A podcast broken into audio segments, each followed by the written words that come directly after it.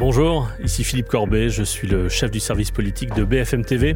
Un nouvel épisode de notre balado Le service politique, aujourd'hui avec Alexis Cuvillier qui suit pour BFM TV euh, la droite, les républicains, euh, qui revient des, universités d'été à, Angers et qui a vu euh, ces dernières semaines nombreux responsables, responsables de droite, les républicains qui doivent se trouver un chef dans les prochaines semaines. et donc on en parle dans cet épisode enregistré en ce lundi 5 septembre.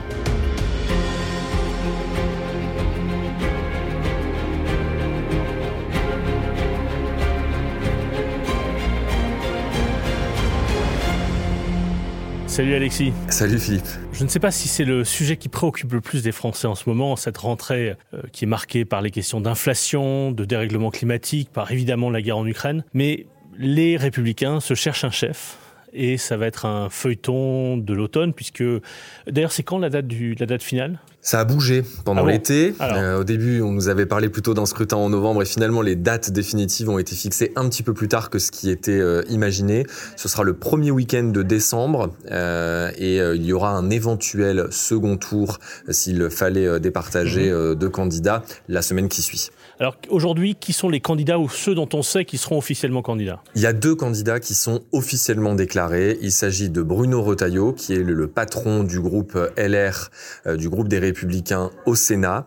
Et puis il y a Éric Ciotti, qui est celui qui est le plus connu euh, du euh, grand public, puisqu'il est, il a été le candidat au Congrès, un des candidats au Congrès l'année dernière pour tenter de briguer la candidature LR pour la présidence de la République, là où il avait été battu par Valérie Pécresse mais il est arrivé en tête au premier tour. Absolument. Et donc ça avait été une, un événement. Un événement, une performance, et aussi un signe de, la ligne politique, ou en tout cas de, de, là où se trouve le point d'équilibre des militants, parce que ce sont les militants qui votent.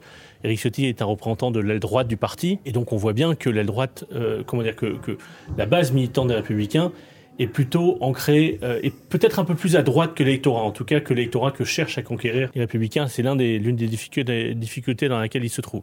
Puis il y a au moins un troisième candidat, c'est euh, un, député Aurélien Pradier. Absolument, le député Aurélien euh, Pradier qui se revendique d'une droite plus moderne, d'une droite sociale, qui a une certaine proximité qui n'a pas toujours existé entre lui et Xavier Bertrand, mais qui est maintenant quelque chose qui est régulièrement mis en avant par les entourages des deux hommes lui, euh, pour des raisons de euh, d'agenda personnel, a un peu fait durer, fait encore un peu durer le, suspense et euh, ne s'est pas encore déclaré, même si ça ne fait aucun doute qu'il sera bel et bien candidat. Est-ce que s'il fallait simplifier, résumer pour ceux de nos auditeurs qui ne suivent pas l'actualité politique au jour le jour, on pourrait dire que Éric Ciotti et dans une moindre mesure Bruno Retailleau pensent que les questions d'identité, sécurité, immigration sont essentielles et doivent être mis en, mis en avant plus que d'autres, quand Aurélien Pradier pense, lui, que justement cette stratégie-là a plutôt conduit les républicains à, une impasse, ou en tout cas à des difficultés ces dernières années, et qu'il faut remettre l'accent sur les questions économiques et plus particulièrement les questions sociales. C'est bien ça? Je pense que si on dit ça comme ça, on a en effet bien résumé euh, les choses, avec peut-être une toute petite nuance euh, qui est beaucoup mise en avant par les entourages à la fois de Monsieur Ciotti et euh, celui de Monsieur Retailleau, c'est que en effet, Eric Ciotti, comme tu l'as dit, est très attaché aux questions de sécurité, aux questions, le, le, mot, je sais que tu l'aimes pas trop, les questions régaliennes. Oui, c'est ça. Euh, non, mais sécurité, justice, autorité, tout ça. Là, on est vraiment dans la ligne et dans les centres d'intérêt euh, d'Éric Ciotti tandis que euh, Bruno Retailleau, lui, est plus sur euh, un conservatisme un peu plus large, qui peut aussi parfois s'appliquer sur des questions sociétales, ce qui lui avait posé quelques euh, difficultés en interne, et qu'il a visiblement la volonté très forte d'un projet de rénovation complet du parti. C'est ce qu'il a dit dans l'interview dans le Figaro dans laquelle il s'est lancé, alors que chez les ciotistes, on dit qu'au contraire, s'il est, s'il est élu, Monsieur Retailleau, ce sera plutôt le, le président du statu quo. Alors, disons que Bruno Retailleau occupe un peu l'espace conservateur-libéral qu'occupait ou qu'avait choisi euh, François Fillon en 2016 et qui l'avait permis d'être euh, désigné candidat à la présidence de la République. On connaît la, suite évidemment, mais il avait été largement euh, vainqueur de cette primaire et ce n'était pas gagné d'avance puisqu'il affrontait Alain Juppé et Nicolas Sarkozy qui étaient mieux placés que lui dans les pronostics quelques mois avant et il s'était imposé avec cette ligne libérale conservatrice Euh, et c'est peut-être ça qu'essaye de recréer Bruno Retailleau. Et d'ailleurs, François Fillon, a, alors qu'il se tient à l'écart de la vie politique depuis plusieurs années, a apporté son soutien très clair et très rapidement à Bruno Retailleau. On est exactement sur la même ligne. On est sur un héritage du, euh, euh, avec Bruno Retailleau qui assume complètement son amitié, sa fidélité avec François Fillon. Et tu l'as dit, François Fillon a exprimé dans un message sur Twitter, alors que sa parole est très rare, son soutien à Bruno Retailleau. On est vraiment dans la continuité de cette de cette ligne. Euh, c'est vrai que ce qui est intéressant aussi avec euh, euh, Bruno Rotaillot, c'est c'est que cette ligne qui paraissait parfois incompatible avec celle de Valérie Pécresse, qu'on disait plus au centre de LR l'année dernière, Finalement, les deux lignes se sont un peu entremêlées. Euh, il y a un des très proches de Valérie Pécresse, Otman Nasrou, qui euh, soutient vice-président de France, absolument, qui soutiendra euh, Bruno Retailleau, qui aura des responsabilités dans son équipe de campagne. donc, c'est assez surprenant de voir le décalage que Bruno Retailleau finalement a opéré, la position qui semblait très droitière au départ, qui finalement désormais paraît euh, plus centrale que celle euh, qu'occupe Eric Ciotti. Et, le, sillon qu'essaie de, creuser euh, Aurélien Pradier, c'est un, sillon qui, a existé à droite à l'époque de Jacques Chirac ou de Philippe Seguin, c'est une dimension de, droite sociale que François Fillon d'ailleurs a occupé autrefois avant de, d'accentuer davantage ses, prises de position plus libéral. Euh, mais ça existe, ça a existé à droite, et peut-être que cet électorat-là n'est plus chez LR ou, ne trouve plus chez LR forcément un, écho, et c'est pour ça qu'Aurélien Pradier essaye notamment. Alors quand je dis les questions sociales, c'est pas seulement euh, les questions euh, économiques, je parle, je parle, notamment de, de l'accompagnement des, des, plus fragiles, c'est un sujet, une forme de droite euh, compassionnelle, comme le disaient d'autres responsables conservateurs dans d'autres pays. Cette idée, au fond, que, que la compassion est une valeur de droite et que c'est un sujet qui doit être mis en avant par les, par les partis de droite. Ce sont des sujets qui intéressent beaucoup Aurélien Pradier. Euh, lorsque, euh, lors de la campagne présidentielle, Valérie Pécresse s'était déplacée dans le département du Lot où Aurélien Pradier est élu, c'était la visite, elle portait sur ces thématiques-là, sur le handicap, sur l'accompagnement des personnes, des personnes fragiles, notamment en milieu scolaire par exemple. Euh, Aurélien Pradier, il a un spectre un peu plus large, même s'il faut reconnaître aussi aux deux autres euh, qu'il y a euh, un partage d'un constat, c'est que la droite doit évoluer, doit proposer davantage de choses sur davantage de thèmes, et notamment sur le thème de l'écologie, euh, ou aussi parfois le, thème des nouvelles technologies. Ça, c'est quelque chose dont Bruno Retailleau nous a parlé. Bruno Retailleau a écrit d'ailleurs sur l'écologie. Il a écrit sur l'écologie. Ce sont des thèmes euh, où il sentent qu'il y a un potentiel de, de retrouver un discours, de reformer un discours et peut-être de faire revenir euh, vers eux des électeurs qui se sont éloignés. Bon, ils, ont, ils vont avoir le temps de réfléchir. Hein. D'ailleurs, d'abord dans la campagne interne, mais ensuite celui qui sera désigné président aura le temps de réfléchir puisque l'élection présidentielle vient de se passer. Leur euh, objectif, c'est euh, évidemment 2000, 2027, euh, même si d'ici là, il y aura les européennes. Mais la dernière fois, ils avaient fait un score assez piteux, autour de 8%. Donc, ils espèrent ne pas faire aussi. ils espèrent faire un peu mieux. Mais, néanmoins, ce n'est pas l'échéance principale pour les, prochaines années pour eux. Ce qui est important, ce sont les régionales et surtout la présidentielle de 2027 on n'en est pas là, et pourtant c'est bien un peu cela que tout le monde a en tête, puisqu'il y a un homme qui avait choisi de ne pas être candidat à la présidentielle de 2022, ou en tout cas pas être candidat au Congrès l'année dernière, qui a choisi cette fois-ci aussi de ne pas être candidat à la présidence du parti, mais mais tout le monde y pense, c'est Laurent Wauquiez. Oui, c'est le nom euh, que tout le monde euh, a en tête. Euh, après des rumeurs assez insistantes au mois de juin, au mois de juillet, qui disaient ça y est, il va revenir, il va certainement prendre la tête du parti. En réalité, Laurent Wauquiez, il est resté fidèle à la ligne qu'il avait déjà choisie, c'est-à-dire qu'il ne veut pas retourner sur des responsabilités au sein du parti pour ne pas, je vais employer un mot un peu familier, pour ne pas se griller et griller ses chances pour la suite. Comme en 2017. C'est un grand brûlé. Voilà. D'ailleurs, on peut, on peut le dire, tu l'as vu récemment, Laurent Wauquiez, tu as pu parler de tout ça avec lui.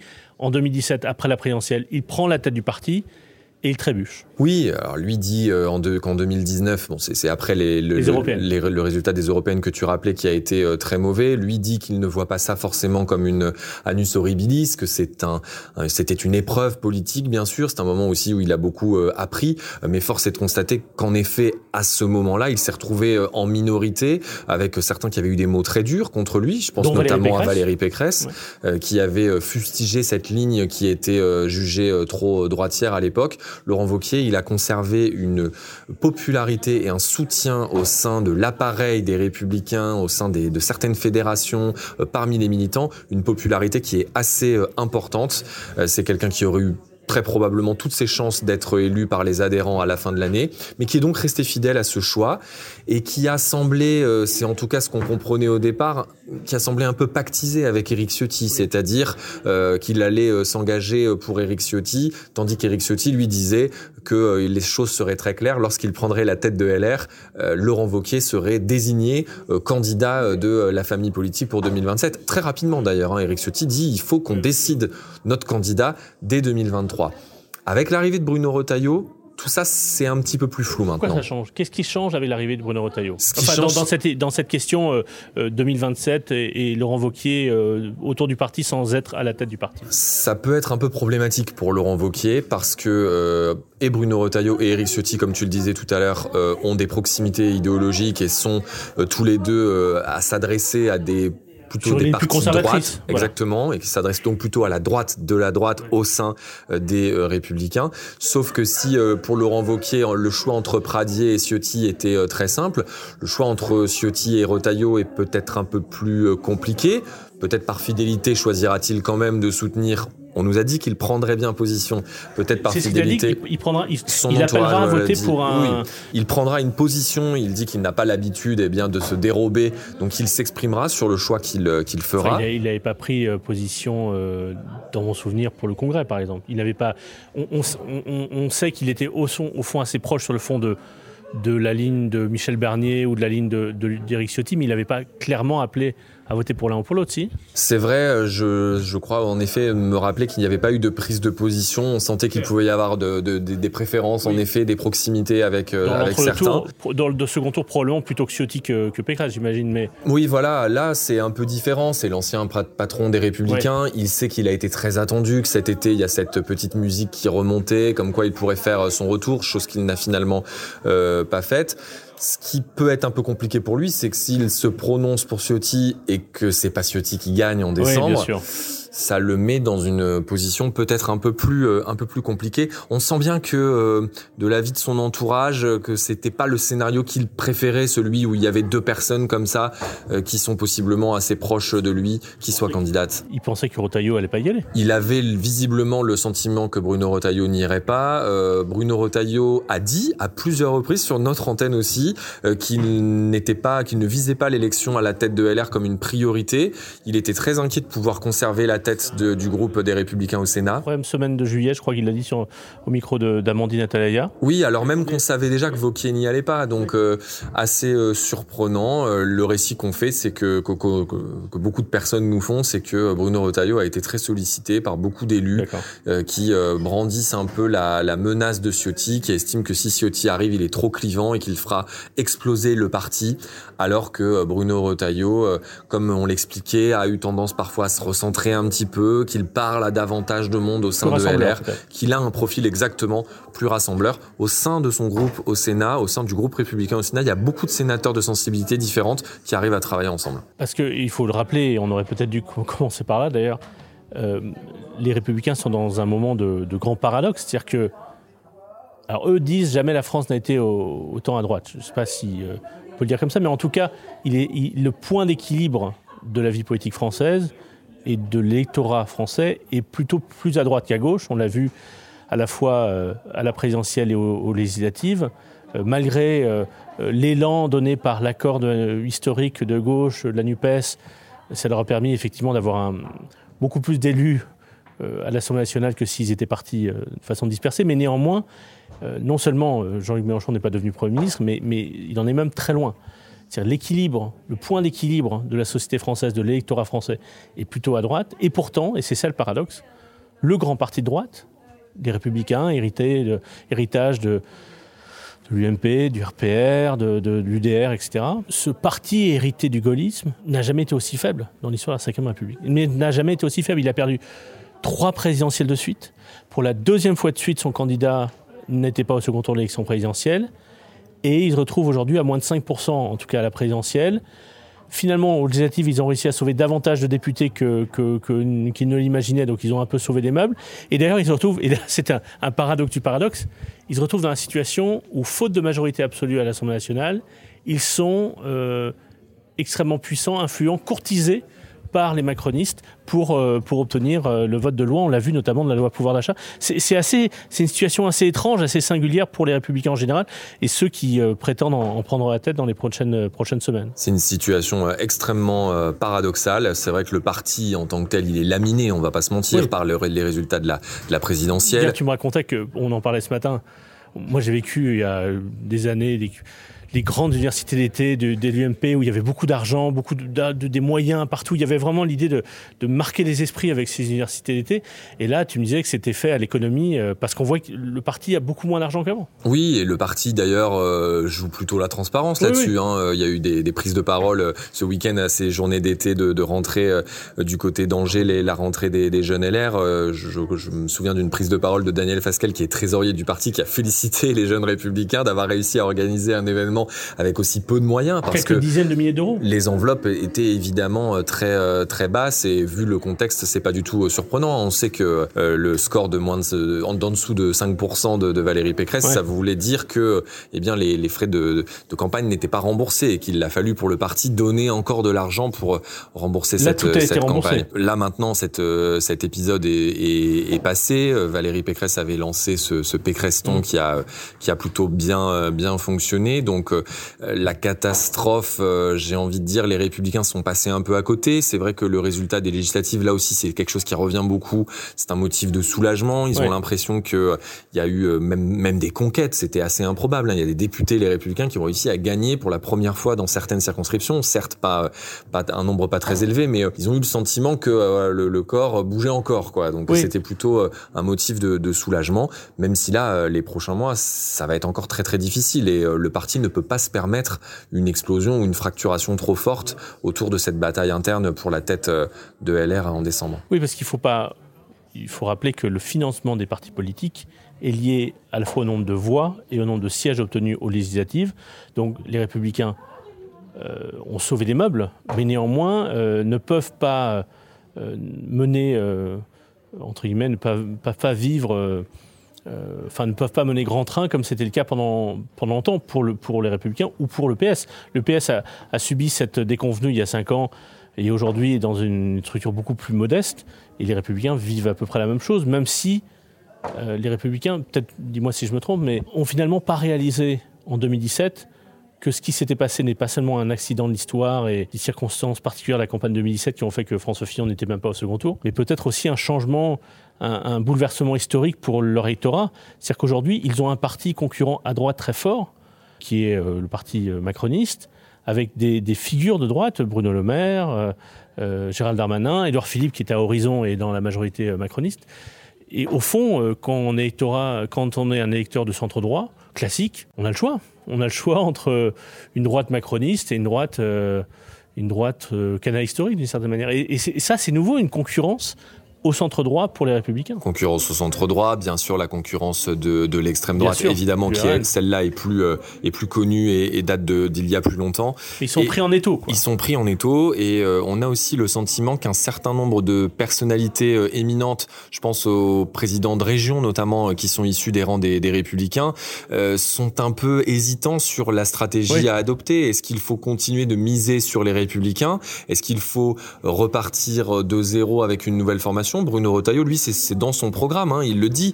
Il se présente à la tête de LR pour prendre la base de LR et refonder une nouvelle maison, un nouveau parti. C'est juste changer de nom parce que Eric Ciotti aussi parle de changement de nom. Changement de nom, ça en effet, c'est une, c'est quelque chose qui revient beaucoup. Changer de structure, changer de fonctionnement, dit Bruno Retailleau. Changer de siège euh, pour euh, déménager de la, de la rue de Vaugirard.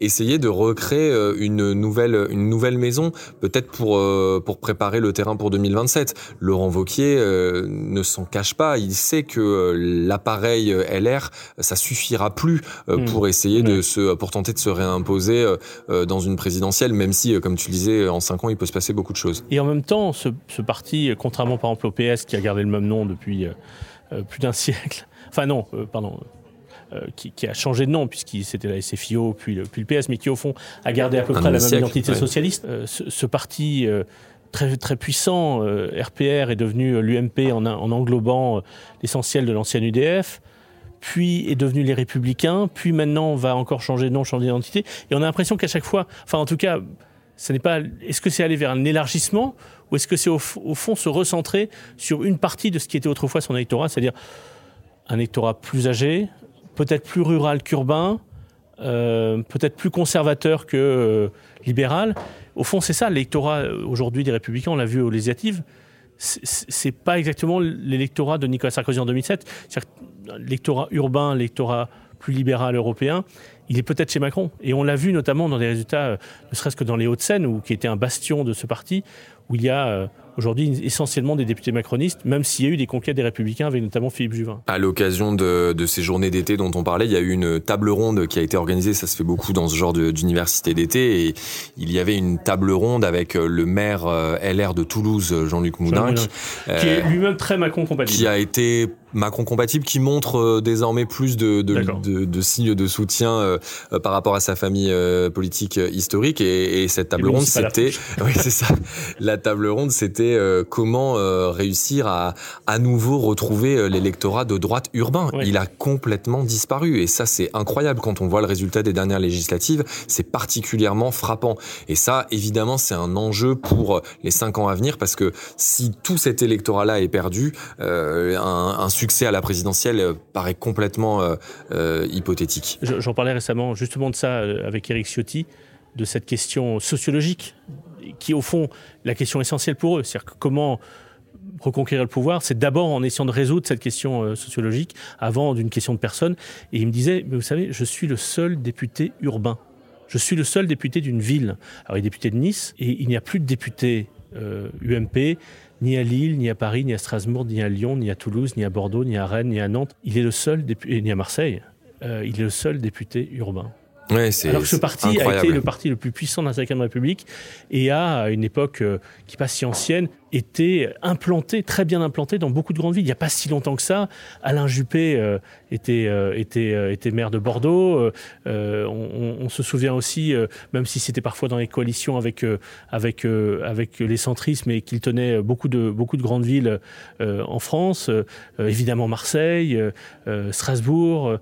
Et là, c'est vrai que c'est assez spectaculaire de se dire que ce, parti est devenu, d'une certaine manière, c'est sociologiquement et, plus restreint qu'il ne l'était autrefois. Et, l'un des enjeux donc de ce nouveau président, ce sera de définir ce qu'a sera la base sociologique, la base électorale de ce, de ce parti renouvelé. Ouais, les Ciottistes mettent beaucoup, beaucoup ça en avant, hein, le succès d'Éric Ciotti euh, à Nice. Et euh, ceux qui nous écoutent et qui connaissent euh, la politique niçoise savent à quel point Éric Ciotti et ses soutiens essayent d'occuper l'espace par rapport au maire Macron compatible Christian Estrosi, lui aussi venu de, des rangs des, des Républicains. Et d'ailleurs, à la présidentielle, au premier tour de la présidentielle, si je ne me trompe pas, Emmanuel Macron était en tête à Nice, à Cannes, à Antibes, qui sont des euh, des terres de droite traditionnellement. Donc il y a ce, indubitablement ce, ce, sujet qui se pose. Euh, Éric Ciotti, lui, pense qu'il y a euh, un terrain à occuper dans les grandes villes, notamment sur euh, les questions eh bien, de, la, de la sécurité. Il y a d'autres élus LR qui font aussi ce,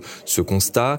Euh, là, c'est une thématique sur laquelle ils sont plus attendus. Et puis après, il y a tout ce travail programmatique dont on parlait tout à l'heure sur de nouvelles thématiques, euh, la droite plus sociale, l'écologie, autant de thèmes où il faut essayer de retrouver un, un corpus pour rebâtir un, un programme gagnant alors que euh, beaucoup s'aperçoivent que le programme de la dernière présidentielle, euh, sans complètement euh, le, le renier, hein, il y a beaucoup de gens qui trouvent qu'il y avait énormément de choses très bien dedans. Bruno Retailleau a eu l'occasion de le redire.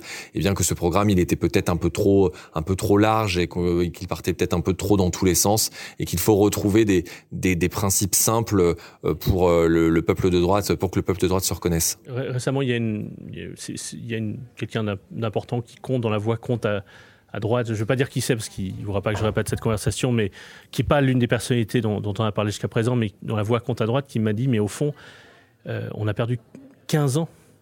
On a gagné 2007 de façon spectaculaire en faisant reculer euh, l'extrême droite Jean-Marie Le Pen. Euh, c'est comme ça que Nicolas Sarkozy a été élu. Alors il a perdu 2012 dans des circonstances puisqu'il était sortant face à François Hollande.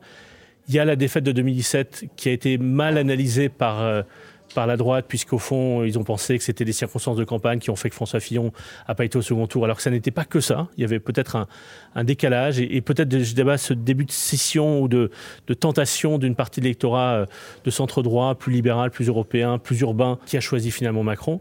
Et bien, on a perdu 15 ans parce qu'au fond, jusqu'à présent, on est toujours sur le fonctionnement ou le, type d'idée qui était porté par Nicolas Sarkozy en 2007. Il n'y a pas eu de renouvellement. Et l'enjeu, euh, disait cette personne, l'enjeu des 3-4 prochaines années avant la prochaine présidentielle, c'est de non pas seulement de changer le nom du parti et de trouver un, chef qui sera capable de, mener la campagne pour la, pour la prochaine présidentielle, mais surtout de, de redéfinir ce que c'est qu'être de droite en France aujourd'hui, quand on n'est pas chez Le Pen, quand on n'est pas chez Macron, c'est quoi la droite? Est-ce que ça veut dire quelque chose encore? Oui, ça paraît être vraiment le, le travail qui, qui, les attend. C'est euh, c'est aussi euh, l'impression pour eux que euh, s'ils ont s'ils arrivent à reconstruire une vraie identité de droite, ils feront revenir à eux des gens qui ne votent plus pour eux parce qu'ils trouvent que la droite est trop à droite. Ça, ce sont les gens qui sont partis chez Macron, ou alors que la droite ne va pas jusqu'au bout de ses promesses. et ça, c'est plutôt les gens qui qui sont partis chez chez Marine Le Pen ou chez Éric Zemmour à la dernière présidentielle. Bon, on aura l'occasion d'en parler dans d'autres épisodes. Merci Alexis. Merci.